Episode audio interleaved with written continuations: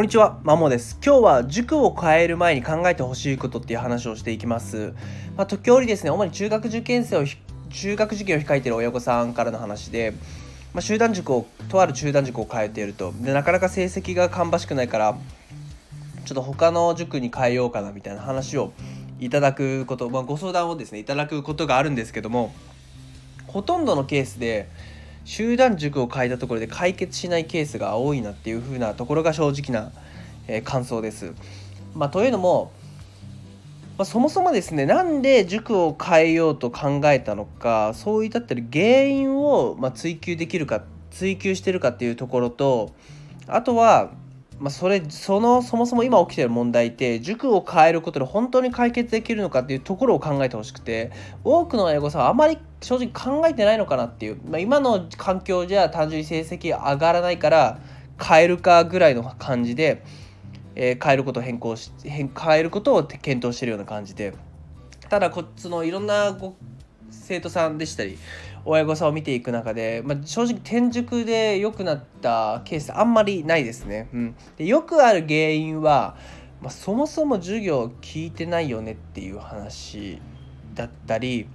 あとは復習言うてしてないよね。だったり宿題してなかったりっていう話でだから塾を通う以前だったり塾を変える以前の話が多いんですよね。結局授業まともに聞いてない子が別に他に行ったところで多分変わらないしえ自学の習慣ですね。復習して宿題をする習慣、まあ、宿題してその授業で習ったことを定着させるための宿題をする習慣がなければ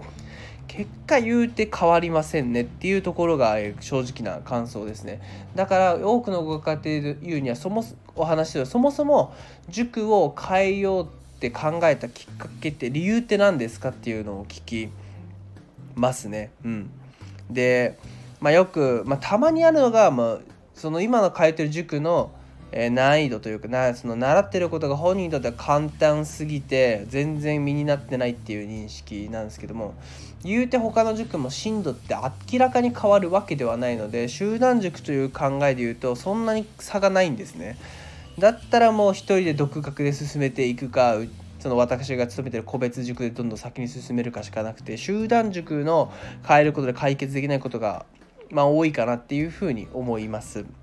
はい、なので、まあ、塾を変える前にまず何で変えようと思ったのかでそれって変えよう変えることで本当に問題で解決できるのかっていうのを今一度考えてほしいなっていうところです。はい、でまあ中学受験でいうとですねあと一番ご夫婦とかで面談をしていて感じるのは明らかにその夫婦間の仲が悪いとですね気づい気づいちゃう気づいちゃうって感じです。正直仲良くするって難しいと思うんですよね。私自身もま妻とかれこれ、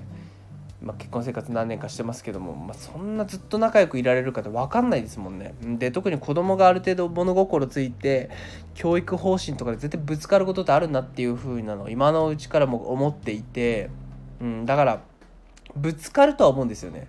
確実に。まあぶつかんないことはないんじゃないかっていうぐらい多分教育方針でぶつかると思います。でそこの中で自分もですね正直偉そうなこととか全く言えなくて、まあ、これから自分自身も父親として夫としてぶち当たると思ってるのがやっぱそういうぶつかり合いだと思うんですよね。その教育観だったり教育観の価値観のすり価値観で絶対ぶつかってそれにゆえに仲悪くなるって可能性大きくあると思っていて。で、まあ、今のうちになんかこうしておきたいなっていうのはやっぱり価値観のすり合わせだと思うんですよね。結局それぞれがどう思っているかで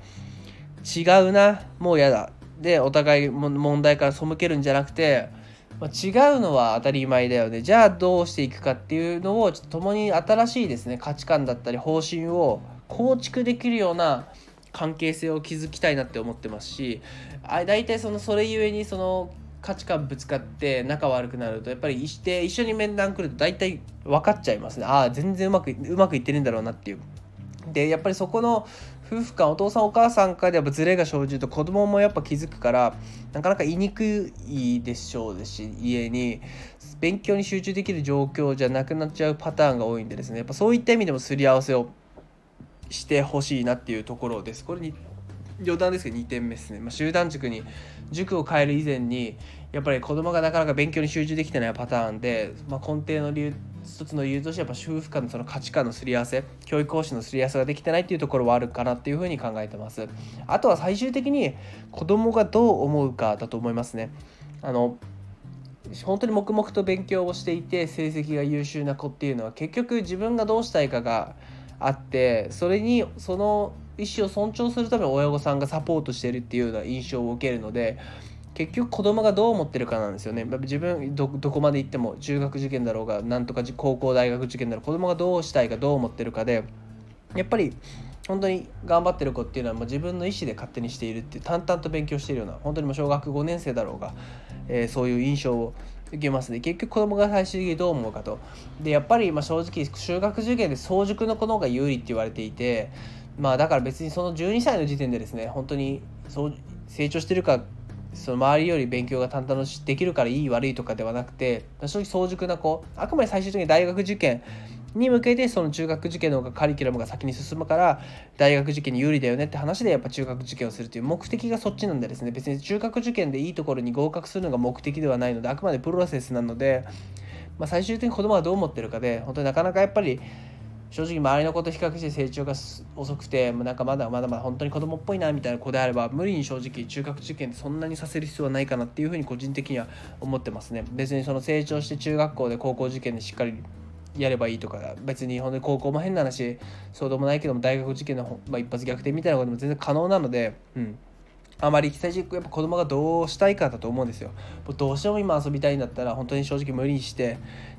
学塾に通わせたところであまりいい効果は出ないかなっていうふうに思いますね。以上です。